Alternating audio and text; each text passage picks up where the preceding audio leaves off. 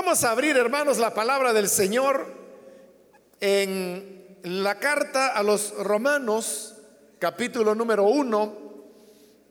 Recientemente hemos comenzado el estudio de la carta a los romanos. Busquemos el pasaje que corresponde en esta ocasión en la continuación de, del estudio.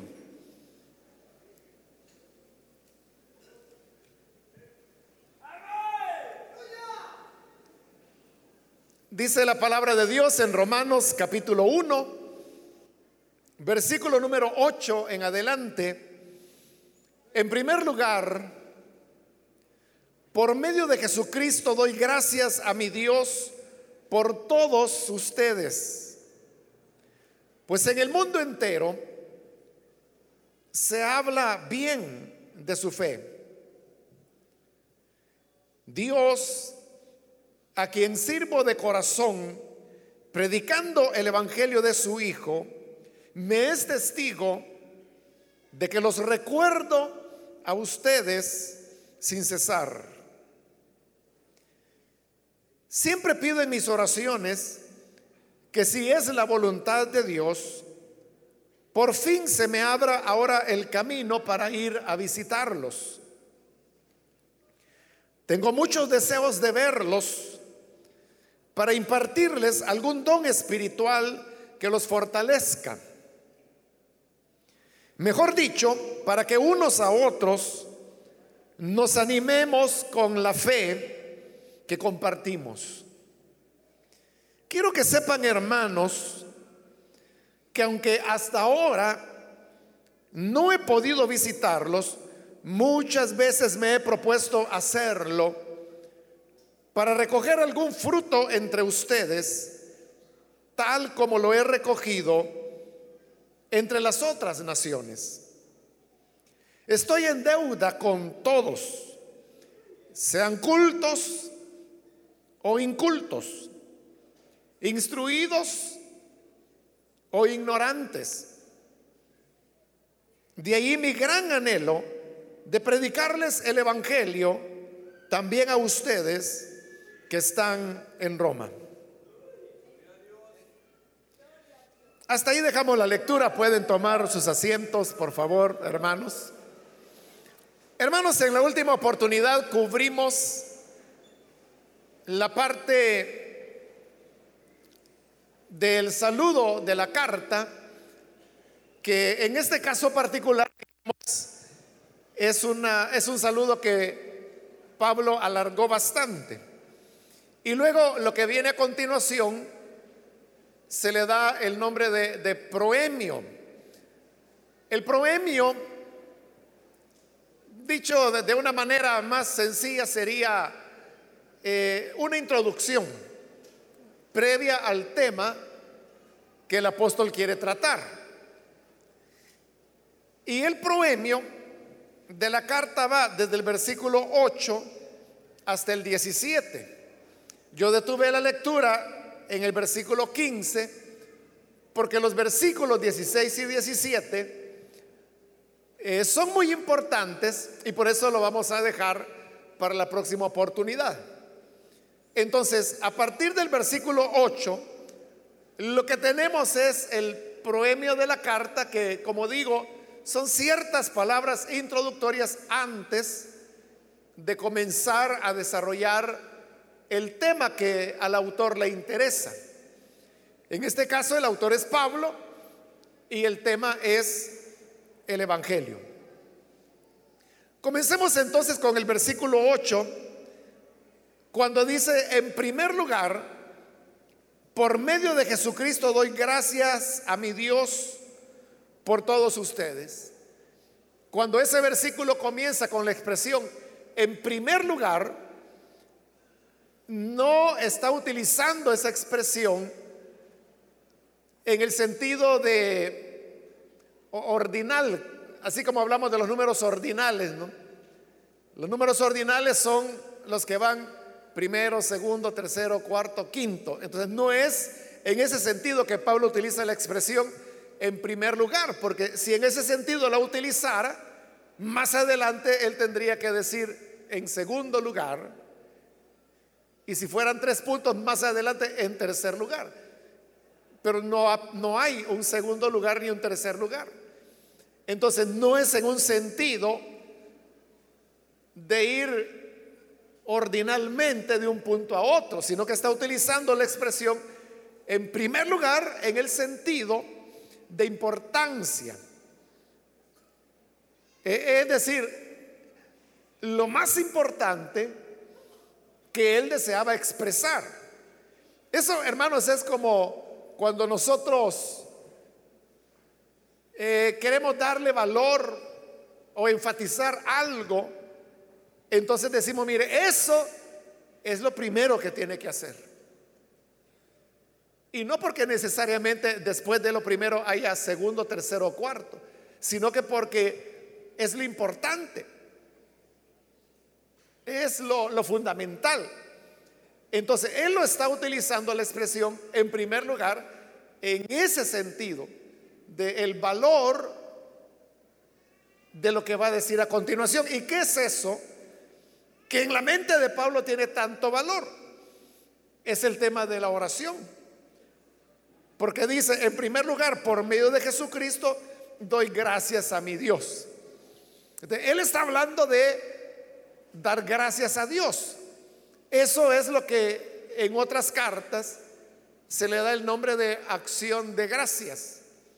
La acción de gracias, hermanos, es una oración, pero que se enfoca en agradecer a Dios por algo que la persona ha recibido o que otras personas han recibido. Esa es la acción de gracias. Entonces, para Pablo, antes de decir nada, lo fundamental era agradecer a Dios.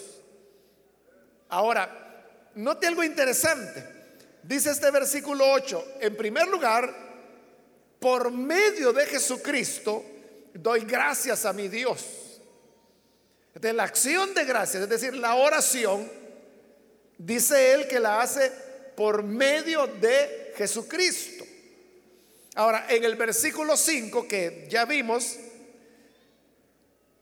oiga lo que dice, por medio de él y en honor a su nombre, recibimos el don apostólico. Entonces, note esto, en el 5 dice, por medio de Jesucristo recibí el don apostólico. Y ahora en el 8 está diciendo, por medio de Jesucristo doy gracias a Dios. Entonces, note, si quiere verlo de una manera gráfica, imagine que como que Jesús o el Señor Jesucristo es un conducto o un canal por donde de Dios Pablo recibe el don apostólico. Y a través de ese canal que es Jesucristo va su acción de gracias hacia Dios. Entonces Jesús se convierte así en el mediador. Mediador a través del cual nosotros recibimos la gracia de Dios y el mediador a través del cual nuestras oraciones van al Señor. En otras palabras, nuestra conexión entre Dios y nosotros es el Señor Jesús. Esto podemos comprenderlo, hermanos, también por palabras que el Señor Jesús dijo que se las dijo a Natanael allá en el Evangelio de Juan. Pero eso tiene un antecedente y el antecedente está cuando Jacob iba huyendo de su hermano Esaú que lo quería matar y en su huida Jacob llega hasta un lugar que se llamaba Luz. Luz es en hebreo, traducido al español es almendro. Entonces, probablemente había por ahí un almendro. Pero en ese lugar Jacob duerme esa noche y él tiene un sueño. Y en el sueño él ve una escalera que subía hasta el cielo y vio que por esa escalera subían y bajaban ángeles. Entonces para Jacob, él interpretó eso que ese lugar donde él estaba era la entrada al cielo, porque ahí es donde él vio que bajaban esas gradas. Y por eso él le cambió el nombre de almendro, o sea, luz en hebreo, le pasó el nombre a Betel, que significa casa de Dios. Hablando de ese pasaje y de ese evento, es que ya en el Evangelio de Juan, el Señor le dice a Natanael, de ahora en adelante verás a ángeles que suben y bajan sobre el Hijo del Hombre, que es Él. Pero Él está haciendo referencia a esa visión o sueño más bien que Jacob tuvo, que vio que los ángeles subían y bajaban por esa escalera. Entonces cuando Jesús dijo que Natanael iba a ver a los ángeles que bajaban a través de Jesús, ¿qué significaba eso? Que ahora Jesús estaba ocupando el lugar o la función de esa escalera. Si queremos verlo de esa manera, Jesús es como la escalera, que así como Jacob vio que bajaban y subían ángeles, podríamos decir que a través de Jesús, que es nuestra escalera, bajan las bendiciones de Dios hacia nosotros y sube nuestra oración y nuestra alabanza hasta Dios. Pero las dos cosas, tanto lo que baja como lo que sube, es a través de el Señor Jesucristo. Esto significa que Aquí lo que Pablo está diciendo es que Jesús es nuestro mediador. Entonces vea cómo nosotros podemos entrar en contacto con Dios a través de Jesucristo. ¿Y cómo podemos nosotros recibir las bendiciones de Dios? A través de Jesucristo. Entonces, la gracia de Dios nos es otorgada a través de Jesucristo. Entonces vea, la iglesia no puede otorgar la gracia de Dios. Los ministros del Evangelio no pueden otorgar la gracia de Dios, porque la gracia viene a través del Señor Jesús. Eso, hermanos, es lo que constituye la esencia de lo que es la iglesia evangélica. O sea, ¿Qué es lo que caracteriza al evangélico? Es el creer que uno puede recibir las bendiciones directamente de Dios y que uno puede orar a Dios directamente y todo a través de la mediación de Jesucristo. no se necesita la mediación de un hombre, no se necesita la mediación de una religión, de una iglesia o de una ceremonia. Toda la gracia viene a través de Jesucristo.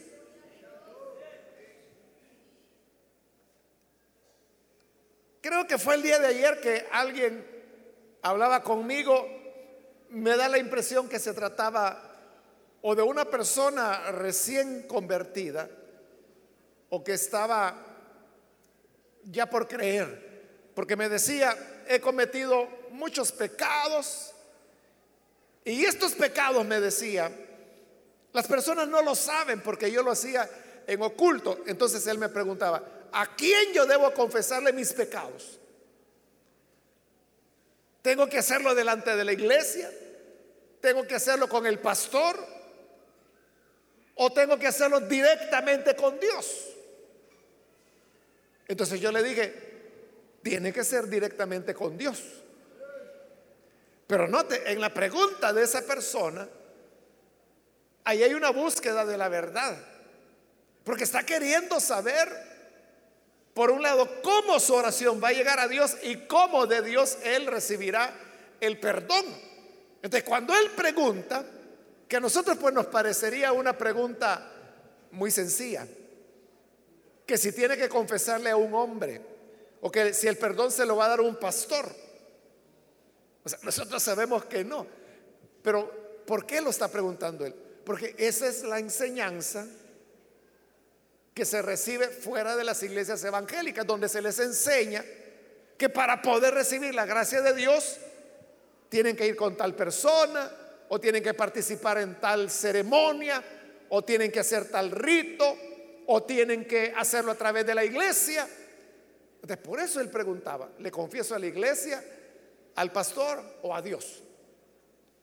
De la, la esencia del Evangelio es lo que Pablo está diciendo acá. Por medio de Jesucristo doy gracias a mi Dios entonces Jesús, hermanos, es el puente de conexión que tenemos con Dios. Y a través de ese puente recibimos las bendiciones que Él quiere darnos, la gracia que Él desea otorgarnos. Pero nuestra oración sube a través de Cristo y nuestra alabanza sube a través de Cristo para llegar a la presencia de Dios. Si no fuera a través de Jesucristo, no podría nuestra oración llegar a Él, ni nuestra alabanza, ni nada que quisiéramos darle a Dios. Y de igual manera no pudiéramos recibir nada de Dios, sino solamente a través de Jesucristo. Entonces, continúa diciendo el versículo 8, doy gracias a mi Dios por todos ustedes, pues en el mundo entero se habla bien de su fe. Es decir, Pablo tenía gratitud porque los romanos tenían buena fama.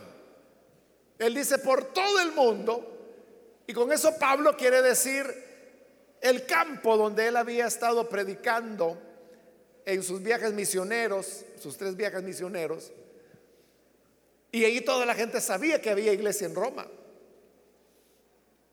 ¿Cómo llegó el Evangelio a Roma? Es algo que no está registrado en el libro de los Hechos, no se sabe cómo, pero el hecho es que ya había iglesia, ya había creyentes en Roma. Y eso se sabía en los lugares donde Pablo había ido. Pero no solo se sabía que ellos eran creyentes y que había una iglesia en Roma, sino que también sabían que era muy buena la fe de los romanos. Por eso dice, en el mundo entero se habla bien de su fe. No solo que tenían fe, sino que de lo bien que ellos tenían esa fe. Versículo 9. Dios, a quien sirvo de corazón predicando el Evangelio de su Hijo, me es testigo de que los recuerdo a ustedes sin cesar. Cuando dice ahí recordarlos, obviamente se refiere a recordarlos en oración entonces, Pablo está poniendo como testigo a Dios. Porque vea, hermanos, eso de decir yo doy gracias a Dios, hermanos, porque ustedes han creído. Pero eso pudiera ser de que yo en alguna ocasión dije, Señor, gracias por todas las personas que has salvado. Y con eso yo puedo decir que he dado gracias a Dios. Pero Pablo no está hablando de una acción de gracias que hizo en alguna ocasión, sino que Él está hablando de algo que es, como Él dice, sin cesar, día a día. Y eso de que Pablo todos los días estuviera dando gracias a Dios por la fe de los hermanos romanos, era algo que no fácilmente se creía y por eso es que él pone de testigo a Dios.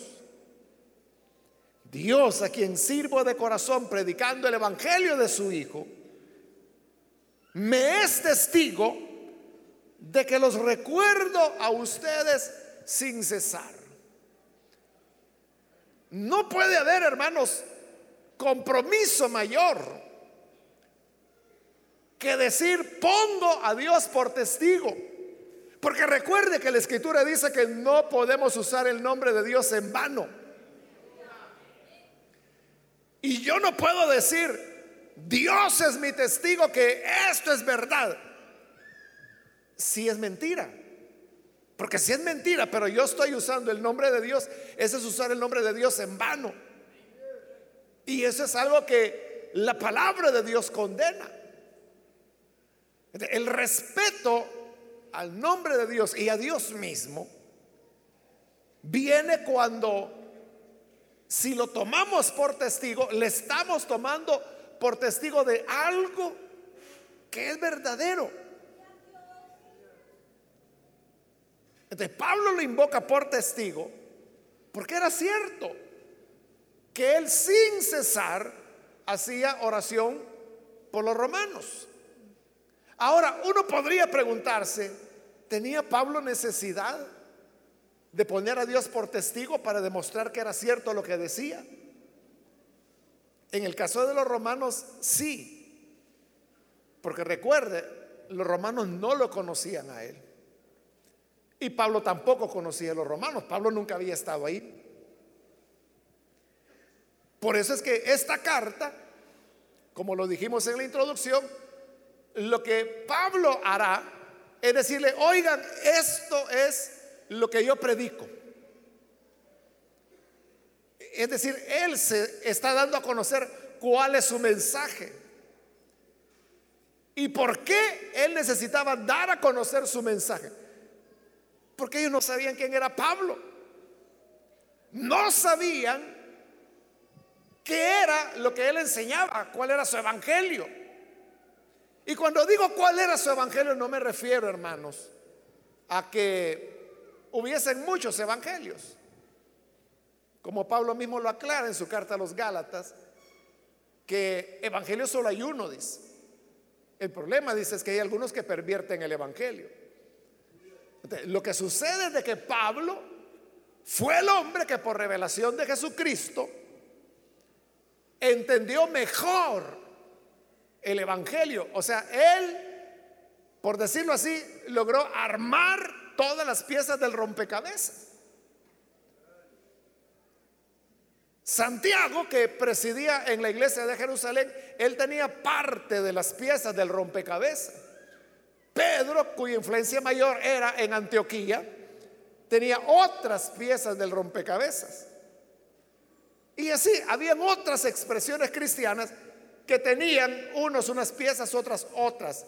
Pero Pablo es el que logró armar una teología bien coherente, bien unificada.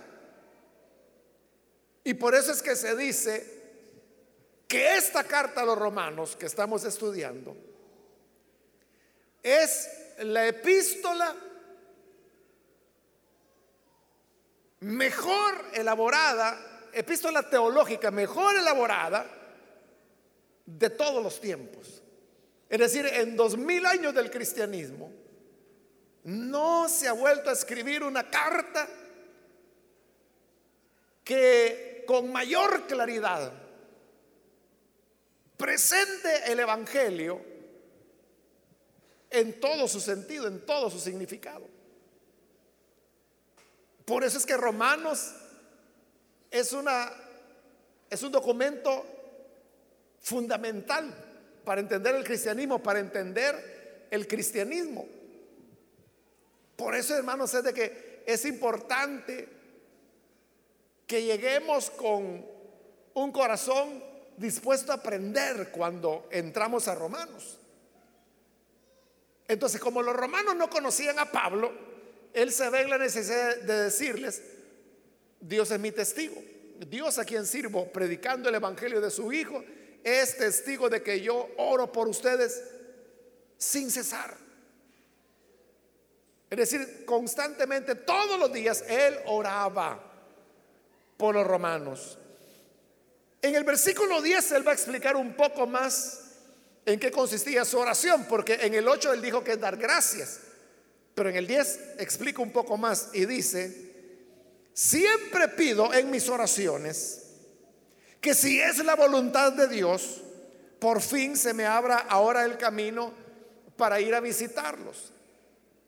Es decir, además de dar gracias a Dios por los romanos, Pablo también pedía sin cesar que pudiera llegar a Roma para él enseñar el Evangelio. Ese, hermanos, era el deseo ardiente de Pablo. Más adelante vamos a ver, ya lo leímos, que él dice que muchas veces había intentado ir a Roma a visitarles antes, pero no había podido. Y vamos a ver cuando lleguemos ahí por qué no había podido. Pero ese era el deseo de Pablo. Entonces, como era un deseo que le quemaba el corazón, era su anhelo llegar a Roma, anunciando el Evangelio, él oraba todos los días por eso. Entonces, vea, lo que Pablo anhelaba no era algo malo, al contrario, eso era parte de la comisión que el Señor le había dado a él cuando lo dio como apóstol para los gentiles. Él, lo va a explicar más adelante. Ya vamos a llegar ahí. Entonces, lo que él deseaba era la voluntad de Dios, era para lo que Dios lo había llamado. Era la razón por la cual allá en Antioquía el Espíritu Santo habló a la congregación y dijo, aparten a Saulo y a Bernabé para la obra a la cual yo los he llamado. ¿Y cuál era esa obra? Ser testigos delante de los gentiles. Y eso incluía a los romanos, como ya les dijo en, el saludo de la carta. Entonces lo que Pablo deseaba, lo deseaba mucho. Era la voluntad de Dios porque era a lo que Dios le había enviado. Y por eso oraba sin cesar poder ir. No obstante esas cosas, vea cómo dice en el versículo 10, siempre pido en mis oraciones que si es la voluntad de Dios. Por fin se me abra el camino para ir a visitarlos. Aunque Pablo lo anhela ardientemente, y aunque ora diariamente por ir a visitar a los hermanos en Roma, no obstante dice, si es la voluntad de Dios, que finalmente se me abre el camino para ir. Entonces significa que Pablo podía desear mucho algo. Incluso podía haber orado mucho por algo. Pero él estaba dispuesto a someterse a la voluntad de Dios que si la voluntad de Dios le indicaba que todavía no era el momento para ir a Roma, pues él no iba. Eso es importante, hermanos, porque nos enseña cómo nosotros debemos depender de poner la voluntad de Dios arriba de la nuestra. Podemos tener deseos sinceros y deseos intensos de algo que quizá no es malo. Quizá incluso usted diga, es parte de mi llamado. Pero aun cuando sea así, aun cuando lo deseemos mucho, siempre la voluntad de Dios está por arriba de nuestro deseo, incluso por arriba de nuestras oraciones. Porque vea, Pablo ora continuamente y que había podido ir a Roma. No. Pero él dice, sigo orando. Para que si es la voluntad de Dios, por fin hoy sí se me abra la puerta para ir a visitarlos. Y yo le pregunto, ¿se le abrieron las puertas a Pablo para ir? Uno podría decir sí, no, ¿verdad? O sea, porque sí, llegó a Roma, pero no como él quería. O sea, llegó pero preso y no podía salir de la casa en la cual estaba custodiado. La gente tenía que venir a escucharlo. Eso no era lo que Pablo había deseado o por lo cual había pedido propiamente. Pero esa era la voluntad de Dios. Y ese era el momento de Dios, ese era el tiempo de Dios. Hermanos, Nunca olvidemos que somos nosotros los que estamos al servicio de Dios. No es Dios el que está a nuestro servicio. Dios no está para hacernos mandados y para que nosotros le digamos lo que debe hacer. O para que cumpla nuestros caprichos. Al contrario, nosotros debemos estar dispuestos a renunciar a nuestros deseos para que la voluntad del Señor se haga. Igual que el Señor Jesús, allá orando en el Getsemaní, él dijo, Padre, yo sé que para ti todas las cosas son posibles. Por lo tanto, yo te pido que esta copa, refiriéndose a la copa del dolor, cuando habría de ser separado de la comunión del Padre en la crucifixión. Que pase de mí sin que yo la beba. Fíjese lo que él ha dicho, todo es posible para ti. Entonces, si tú puedes salvar la humanidad sin que yo tenga que ser separado de tu comunión, hazlo. Porque tú puedes salvar al hombre como quieras, no necesariamente por mi muerte. Entonces, si es posible evitar que yo beba esta copa, que no la beba. Pero enseguida añadía, pero no se haga como yo quiero, sino que se haga tu voluntad. Eso es poner la voluntad de Dios por arriba del interés personal.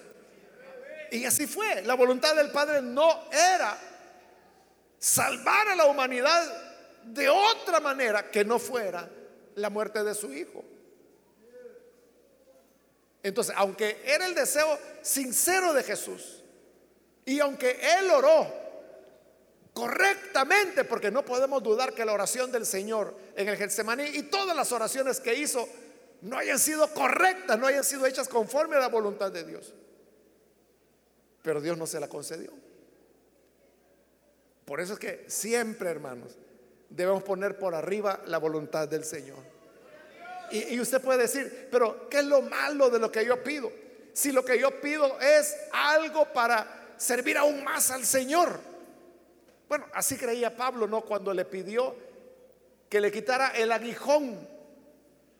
Se recuerda, quítame el aguijón. Y el Señor le decía, bástate mi gracia, porque mi poder se perfecciona en, en tu debilidad. Y Pablo volvió a insistir, Señor, por favor, quítame este aguijón. Es que si tú me quitas este aguijón, yo te voy a servir que va a ser una maravilla. Y el Señor le dijo, bástate mi gracia. Y volvió a orar por tercera vez. Pero Señor, mira, es que este aguijón es el que a mí me detiene de otra manera y yo pudiera dar más frutos. Y el Señor le dijo, que no. Bástate mi gracia. Mi poder se perfecciona en la debilidad. Bueno, está bien, dijo Pablo. Entonces ya no voy a pedir que me quites el aguijón, sino que más bien me voy a gloriar en mi aguijón, porque cuando soy débil, ya entendí que entonces es cuando soy fuerte. Amén. Siempre, hermanos, la voluntad de Dios es mejor que la nuestra. De por eso Pablo, aunque anhelaba profundamente ir a Roma, sí es la voluntad de Dios. Que por fin se abra el camino para poderlos visitar. Versículo 11. Tengo muchos deseos de verlos para impartirles algún don espiritual que los fortalezca. O sea, porque Pablo ha estado hablando de su anhelo de ir a Roma. Y ha puesto a Dios por testigo que él ora sin cesar por ir a Roma. Uno podría preguntarse, ¿y qué era la gana de ir a Roma? Ya había evangelio ahí. Incluso en el capítulo 15 de Romanos, que vamos a llegar mucho más adelante, Pablo dice que él en su ministerio se había propuesto una cosa y es no anunciar el Evangelio donde ya hubiera sido anunciado. Es decir, que si en determinada ciudad ya el Evangelio había sido anunciado, ahí Pablo no iba. Iba a donde nunca había sido anunciado. Esa fue la norma en todo el ministerio de Pablo, con una excepción. ¿Y cuál es la excepción? Roma que allí había evangelio y había iglesia. Por eso está escribiendo una carta a la iglesia de Roma, porque ahí hay iglesia. Pero entonces, ¿por qué quiere ir a Roma? Si incluso va en contra de ese propósito que él se había hecho de no ir a donde otros ya habían sembrado. En Corintios también Pablo dice, yo no quiero sobre edificar sobre fundamento ajeno. No, yo voy donde no hay nada. Y yo pongo el fundamento para no gloriarme en el trabajo de otro. ¿Y por qué a Roma sí quiere ir? Él da varias razones. La primera razón la encontramos ahí en el versículo 11, cuando dice, tengo muchos deseos de verlos. Eso es lo primero. La primera razón, son cuatro razones las que él dirá. La primera es, tenía deseos de verlos. Entonces vea, ¿cuándo es que uno desea ver a una persona? Cuando uno tiene mucho aprecio, mucho amor hacia esa persona. Usted puede decir, yo quisiera ver a mi mamá, o yo quisiera ver a mi hijo, quisiera ver a mi esposa. Entonces, ¿a quiénes deseamos ver? O sea, nadie de ustedes dice, yo quisiera ver al jefe. No, ¿verdad? deseamos ver a las personas a las cuales amamos. Entonces, cuando Pablo dice, quiero ir para verlos, o sea, tener ese gusto, eso habla de, de un amor que Pablo tenía, pero recuerde, Pablo no conocía a nadie en Roma, él nunca había estado ahí. Entonces uno podría preguntarse, ¿por qué él iba a tener amor hacia personas a las cuales nunca había visto. Eso es igual, hermanos, que si yo le preguntara, a usted, hermano, no le gustaría conocer a unos hermanos que se congregan en una iglesia que queda en Mauritania. ¿Le gustaría conocerlos? Son hermanos, son cristianos. ¿Gustaría conocer usted a esos hermanos que se congregan allá en Mauritania? ¿Cuántos quisieran conocerlos? Lo ve. Y quizá ni sabe dónde queda Mauritania. Pero con solo el hecho de saber que son cristianos, son creyentes. Eso, hermano, ya pone, ¿cómo le diría? Como algo E-, ese amor que es aún por personas a las cuales no conocemos. Hace algunos años atrás, hermanos, como cinco o seis años, si no estoy mal, en nuestras iglesias de Europa comenzamos a hacer los retiros una vez al año. Porque tenemos iglesias en España, tenemos iglesias en Italia, tenemos iglesias en Bélgica, tenemos iglesias en Suiza. Pero ocurría esto. Los hermanos no se conocían entre sí. Es decir, los hermanos de Bélgica no conocían a los de Italia, los de Italia no conocían a los de España, los de España no conocían a los de Suiza. Porque son países diferentes, ¿verdad? Que allá no es tan difícil ir de un país a otro pero no conocían. Ellos sabían que habían otras iglesias nuestras allá, pero no se conocían. Entonces, con ese objeto, o sea, uno de los objetos era, hermanos, o sea, porque las iglesias se han ido multiplicando. Yo soy el, responsable dentro de la misión de esa área, a mí me toca supervisarla. Yo conozco todas las iglesias, ¿verdad?, que tenemos allá, porque es mi responsabilidad, tengo que ir a atenderlos, estar con ellos, soy el responsable directo de ellos. Pero entonces a mí se me ocurrió, o sea, yo ya no podía andar en, cada una de las iglesias, ¿verdad? Porque entonces sería demasiado tiempo y además de que el viaje pues es un, un día de ida o un día de regreso, solo ahí son dos días, ¿verdad? Solo eh, viajando. Entonces yo dije, bueno, hagamos eso, reunámonos todas las iglesias en un punto y así yo le predico a todas, hablamos con todos y les dije lo más importante, se van a conocer entre ustedes. Y así fue, hermanos.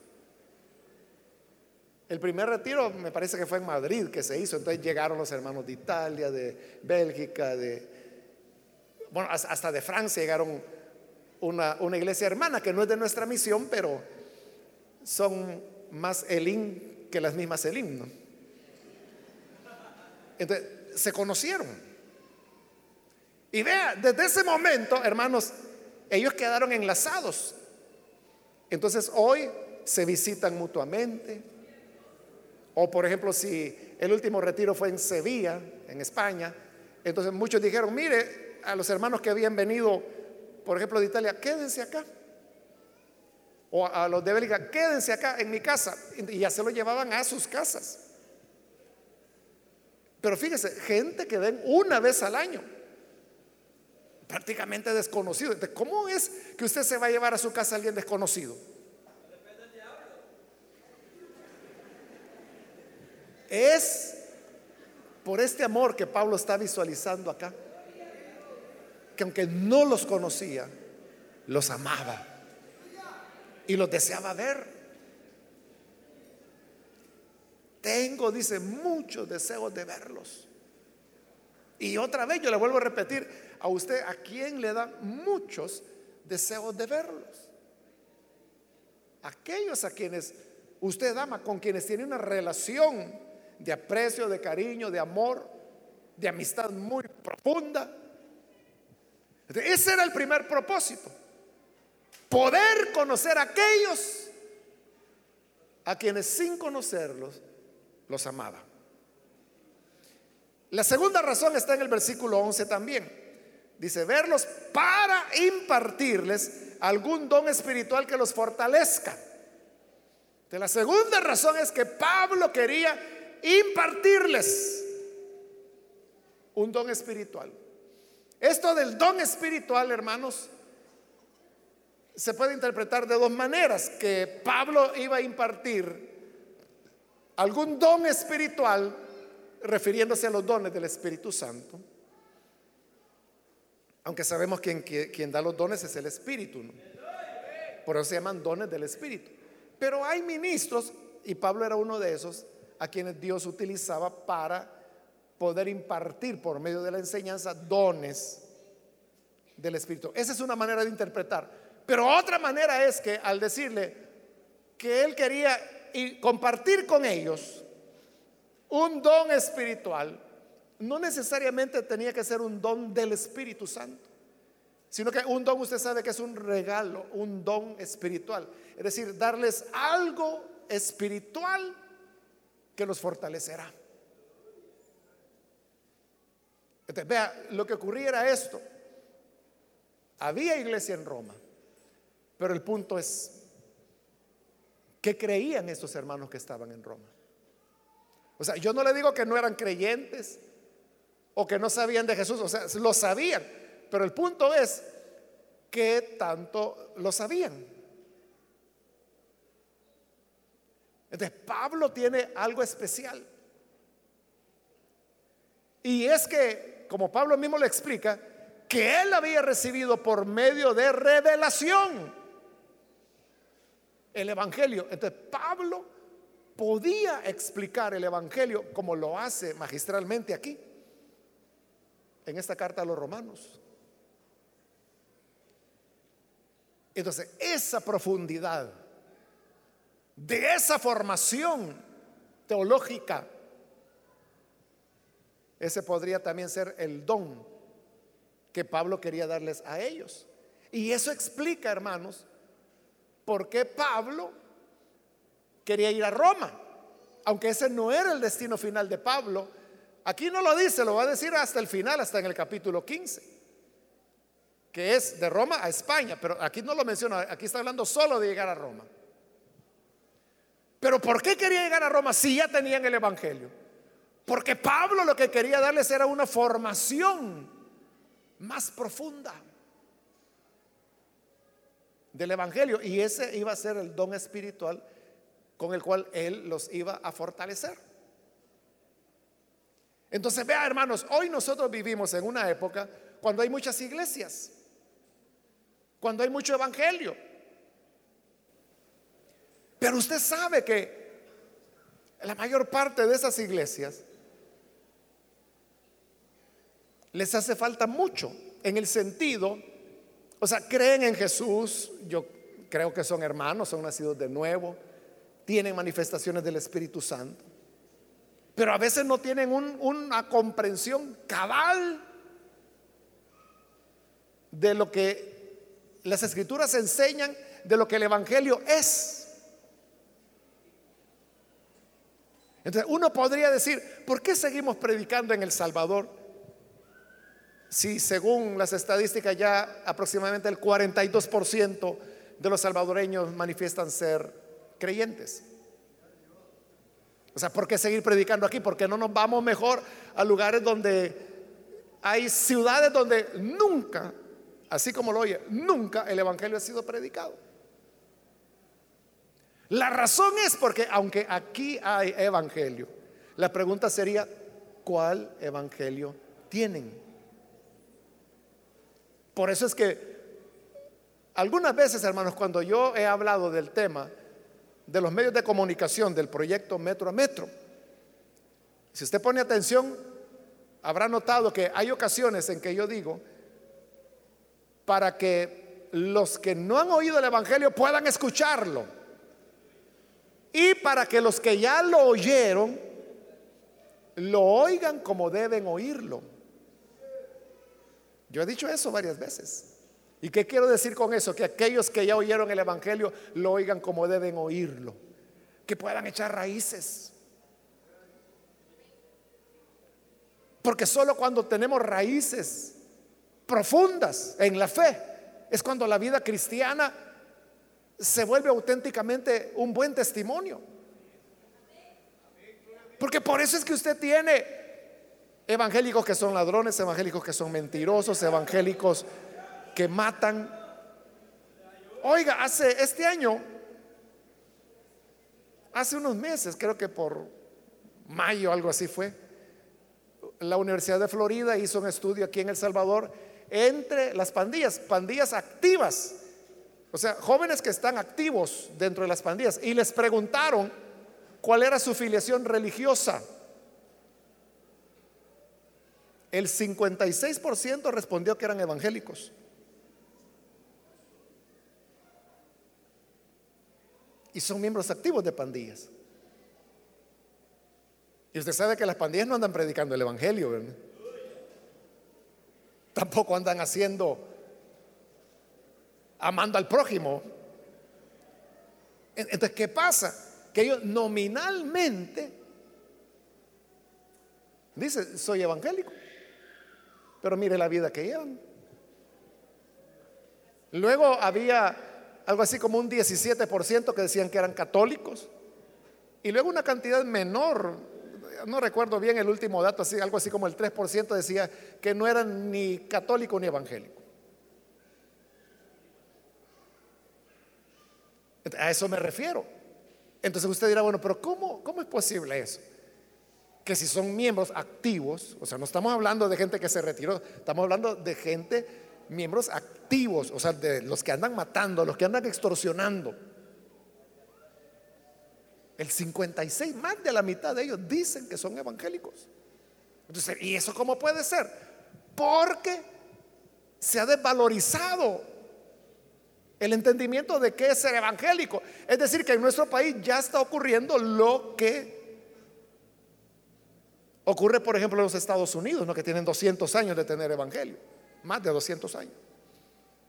allá la gente es evangélica por tradición, igual que aquí, antes por tradición, todo el mundo era católico, aunque quizás nunca iba a misa, pero decía, soy católico. Igual, hoy hay gente que dice, yo soy evangélico, quizás porque alguna vez la abuelita lo trajo a la iglesia y es a lo que se acostumbró nunca ha estado en una iglesia católica, dice soy evangélico, pero anda viviendo para el diablo. ¿qué es lo que ocurre ahí? No hay raíces. ¿Y por qué no hay raíces? Porque oyeron un evangelio superficial. O oyeron el evangelio de oferta. El evangelio de oferta es aquel, cree en Jesús. Y Él te va a sanar, Él te va a dar dinero, Él te va a dar trabajo, Él te va a dar esposa. No, si ya soy casado, te va a dar otra entonces. Y ofrecen el cielo y la tierra. Ese es el evangelio de oferta. Muchos han creído en ese evangelio. Pero estamos hablando de ser creyentes comprometidos. Creyentes comprometidos con la verdad. Creyentes que aman a Cristo. Creyentes apasionados por el Hijo de Dios. Apasionados por la santidad, por la pureza. Por vivir realmente agradándole a Dios. El que no está apasionado dice, no, si nadie cumple. Es aquel hermano que el domingo por la mañana va a la iglesia y el domingo por la tarde se va al Majagol a emborracharse. Pero para ellos es normal, no hay contradicción. No hay contradicción. Igual que no la hay para la mayoría de pandilleros que dicen que son evangélicos. Y para ellos no hay contradicción entre su vida y el ser evangélico. Entonces, ¿qué necesitamos? Una profundización del Evangelio. Entender qué es el Evangelio. Entender la palabra de Dios. Entender cómo funciona esto. ¿Y cómo se logra eso? Por medio de la enseñanza. Enseñar, enseñar, enseñar. ¿Qué es lo que menos hay en las iglesias? Hay mucho canto, hay muchas banderas, hay mucho baile, hay mucha emoción. Hay muchos programas, hay teatro, hay hermanos de todo lo que hay ahora. Pero no hay enseñanza. Entonces, cuando Pablo dice, deseo ir para compartir con ustedes un don espiritual. Si usted quiere entenderlo como dones del Espíritu, está bien. Pero también puede ser que el don era ese don de un evangelio más claro, más profundo, como el que va a presentar en esta carta. Eso es lo que nos permite ser creyentes hermanos, pero bien afilados. Que no cualquier disparate lo va a trastornar o preocupar a usted. Por ahí andaba la bulla, hermanos, que el mundo se terminaba el 27 de septiembre, creo que era. Hoy es 27, pues hoy es el fin del mundo, hermanos. Creo que era el 27. Y la gente cree eso. ¿Y quién lo cree? Los evangélicos. Porque a un chiflado que tenía una gran goma ese día se le ocurrió que el 27 era el fin del mundo y lo metió en las redes. Y como hoy los creyentes leen más las redes y los chismes de Facebook y las locuras de YouTube que la Biblia,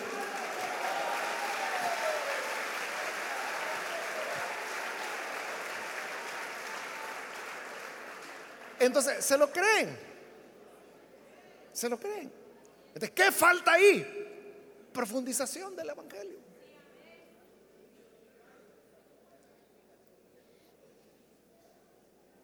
Ese era el segundo propósito, compartir con ellos, impartirles un don espiritual. Versículo 12. Mejor dicho, para que unos a otros nos animemos con la fe que compartimos. Es decir, en lo que Pablo acaba de decir, en el versículo 11, pudiera parecer muy jactancioso, ¿verdad? Cuando dice, yo quiero llegar a enseñarles cómo es de verdad el Evangelio. Pero eso suena muy como que yo conozco y ustedes no, ¿verdad? Y yo vengo a enseñarles. Entonces lo suaviza en el 12, mejor dicho, dice, para que unos a otros nos animemos con la fe que compartimos. Entonces, ese era el tercer propósito, animarse el uno al otro. Porque ve, hermano, en la fe nos animamos los unos a los otros.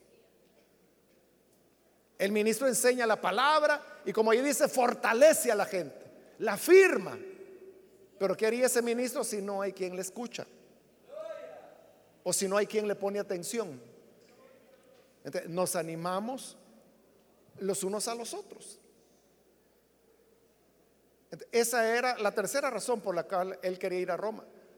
Porque esa práctica de animarse los unos a los otros en el Nuevo Testamento era muy frecuente. Hay más de 50 pasajes en el Nuevo Testamento que habla de ayudarse el uno al otro, amarse el uno al otro, soportarse el uno al otro, perdonarse el uno al otro, orar el uno por el otro, confesarse los pecados el uno al otro. Más de 50 pasajes que hablan de eso. Entonces, eso es lo que debemos hacernos, animarnos, hermanos, los unos a los otros. Y por eso Pablo quería ir para él animar a los romanos y que los romanos lo animaran a él. Cuando Pablo finalmente llega preso a Roma después de haber naufragado en el mar, después de haber naufragado en la isla de Malta, llega cansado, habiendo atravesado todas esas situaciones y llega preso hasta, bueno, no a Roma, sino que los hermanos de Roma salen a recibirlo cuando saben que Pablo va a llegar. Y se encuentran en el camino. Y dice que cuando Pablo los vio, cobró aliento, dice.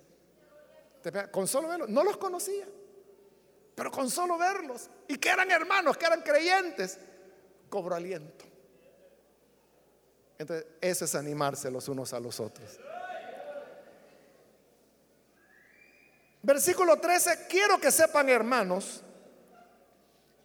que aunque hasta ahora no he podido visitarlos, muchas veces me he propuesto hacerlo para recoger algún fruto entre ustedes tal como lo he recogido entre las otras naciones. Esa es la cuarta razón por la cual quiere ir. Recoger algún fruto. Es decir, eso de recoger frutos significa ganar a una persona para Cristo. Que la persona creyera. Entonces dice, así como en todas las demás naciones he tenido fruto, he ganado a otros, también quiero ir a Roma, ganar algunos para Cristo y añadirlos a la iglesia. ¿Y por qué quería ir hasta Roma? Que no habían más frutos que pudiera cosechar allá en el Medio Oriente donde él estaba. Sí, pero él quería ir a Roma. ¿Por qué? Porque dice en el 14, estoy en deuda con todos. Entonces Pablo tenía deuda con todos. Pero ¿cuál deuda? La de presentarles el Evangelio. Estoy en deuda con todos, sean cultos o incultos. En el original realmente lo que dice es entre griegos a griegos y bárbaros. Y eso tenía que ver con el idioma. Porque cuando dice griegos no se está refiriendo a los que eran de nacionalidad griega, se está refiriendo a los que hablaban el griego. ahí está dividiendo la humanidad, al mundo gentil, en dos, dos mitades. Y la división es lingüística. Los que hablaban griego y los bárbaros. Los que hablaban griego era el imperio romano, por eso se le consideraba la, lengua culta. Por eso es que la NBI traduce cultos e incultos. Porque a los bárbaros se les consideraba incultos. O sea, nosotros mismos, hermanos, ¿cómo utilizamos la palabra bárbaro? O sea, un bárbaro para nosotros es un grosero. Un bárbaro es alguien que puede ser agresivo, violento, maleducado. Ese es un bárbaro. Entonces, por eso a los que no hablaban griego le llamaban bárbaros, porque no entendían. O sea, no entendían qué hablaban los bárbaros. Los bárbaros hablaban lenguajes que eran muy regionales, muy tribales. Entonces, el, el hablante en griego solo escuchaba que el bárbaro hacía sonidos parecidos a bar, bar, bar, bar, bar, pero no entendían qué decían. Entonces, como ellos decían bar, bar, bar, de ese bar les pusieron bárbaros. De ahí viene el nombre. Entonces, ese de bárbaros, o sea, que el que habla diciendo bar, bar, bar, era el inculto. Pero no es que fuera inculto, simplemente hablaba otro idioma. Claro, ellos estaban fuera del imperio romano y eran pequeñas porciones de Europa donde ellos se habían quedado. Que más adelante, siglos después, esos bárbaros son los que van a vencer al imperio romano, son los que van a acabar con el imperio romano después de más de mil años de, de haber reinado el imperio romano. Son los bárbaros los que lo van a acabar. O sea que los bárbaros no eran tan bárbaros. Pero en esta época sí se les consideraba. Luego dice cultos o, perdón, instruidos o ignorantes. Ahí sí está hablando ya de cultura. Entonces está dividiendo entre los que tienen educación y los que son ignorantes. Pero Pablo dice a todos, Al que habla griego como al que habla barbarbar, yo le debo el evangelio. Al ignorante le debo el evangelio. Al instruido le debo el evangelio. Por eso que Pablo decía, a todos soy deudores, estoy en deuda con todos. De igual manera, hermano, nosotros el Evangelio debemos presentárselos a todos. O sea, no importa quién sea. No importa quién sea. Presentemos el Evangelio porque estamos en deuda con todos. Versículo 15. De ahí dice, mi gran anhelo de predicarles el Evangelio también a ustedes que están en Roma. Porque como ya lo dijo en, la, en el saludo, porque ustedes también son de esas naciones.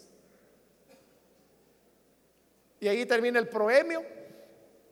Bueno, no termina ahí, faltan los versículos 16 y 17, pero como le digo, lo vamos a dejar para la próxima oportunidad, porque son dos versículos que vale la pena reflexionar en ellos.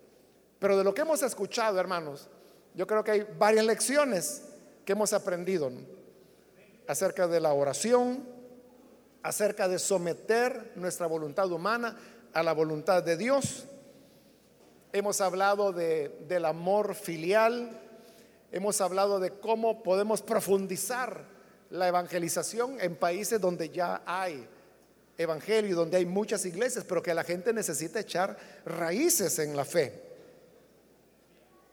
Hemos hablado de la importancia de animarnos los unos a los otros y acabamos de terminar hablando de recoger fruto en todo lugar, presentando el Evangelio a todos por cuanto somos, tenemos deuda con todas las personas. Que Dios nos ayude a llevar a la práctica esto. Vamos a orar, Padre, gracias. Te pedimos por aquellas personas que a través de televisión, radio, a través de internet están escuchando esta enseñanza. Te ruego, Padre, que llegues a ellos para que puedan tener una experiencia de encuentro contigo y que a través de Cristo puedan encontrar esa escalera que lleva al Padre, donde ángeles suben, ángeles bajan, nuestras oraciones suben y la gracia de Dios baja hacia nosotros. Gracias por Jesús, por ser ese camino, ese canal a través del cual somos bendecidos. Te agradecemos, Padre, por tu gran amor. Amén.